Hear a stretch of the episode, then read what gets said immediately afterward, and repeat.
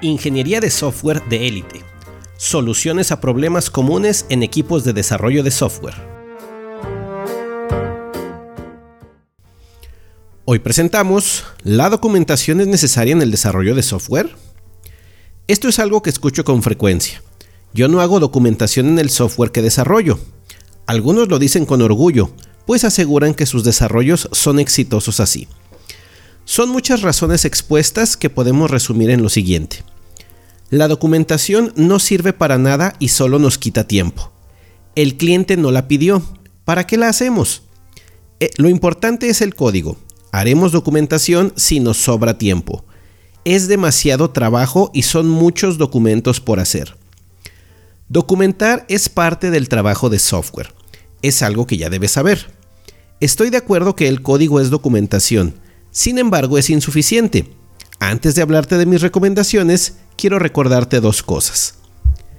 El sistema no te pertenece. Eres el desarrollador principal o parte del equipo que construye el software. Tú escribes el código, lo pones en producción y le das mantenimiento. Aunque la gente se mantenga mucho tiempo, el sistema no les pertenece. Esta es una razón que escuché muchas veces. Nosotros hicimos el código y nadie más lo modificará. Nos entendemos bien y no cambiaremos de integrantes nunca. ¿Para qué hacemos la documentación? Es una razón que parece muy sólida, pero están asumiendo que los únicos dueños del sistema son ellos, lo cual es falso. Mucha de la información que es necesaria para entender el sistema no está en el código. Por lo tanto, necesita estar registrada en alguna parte. Debe ser accesible y comprensible por todos. El software siempre debe desarrollarse con la idea de que no volveremos a meterle mano, que esto lo hará alguien más, así que debemos facilitarle la existencia. Esto es particularmente cierto en los proyectos donde la operación del software se traslada a otro equipo, como en los proyectos outsource y proyectos cerrados. La propiedad del software cambia de manos y los nuevos propietarios deben ser capaces de entender y manipular el sistema por su cuenta. Los extremos son malos. Es igual de malo documentar todo a alto detalle como no documentar. En el primer caso, porque la información importante quedará sepultada entre miles de elementos y será difícil de acceder. En el segundo, porque encontrar y comprender las decisiones tomadas será lento y costoso. Aristóteles decía, la virtud está en el punto medio.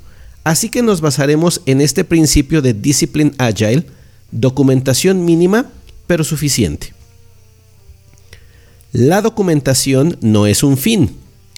Algunos métodos de trabajo, como RUP y Waterfall, prescriben actividades en los que se involucran un gran número de artefactos, diagramas, descripciones, especificaciones, manuales, listados, etc.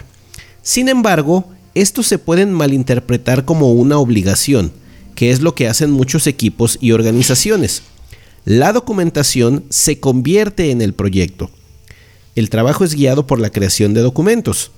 El progreso es medido mediante los documentos producidos y la comunicación se basa en el intercambio de documentos, que al final no son empleados para la producción del sistema.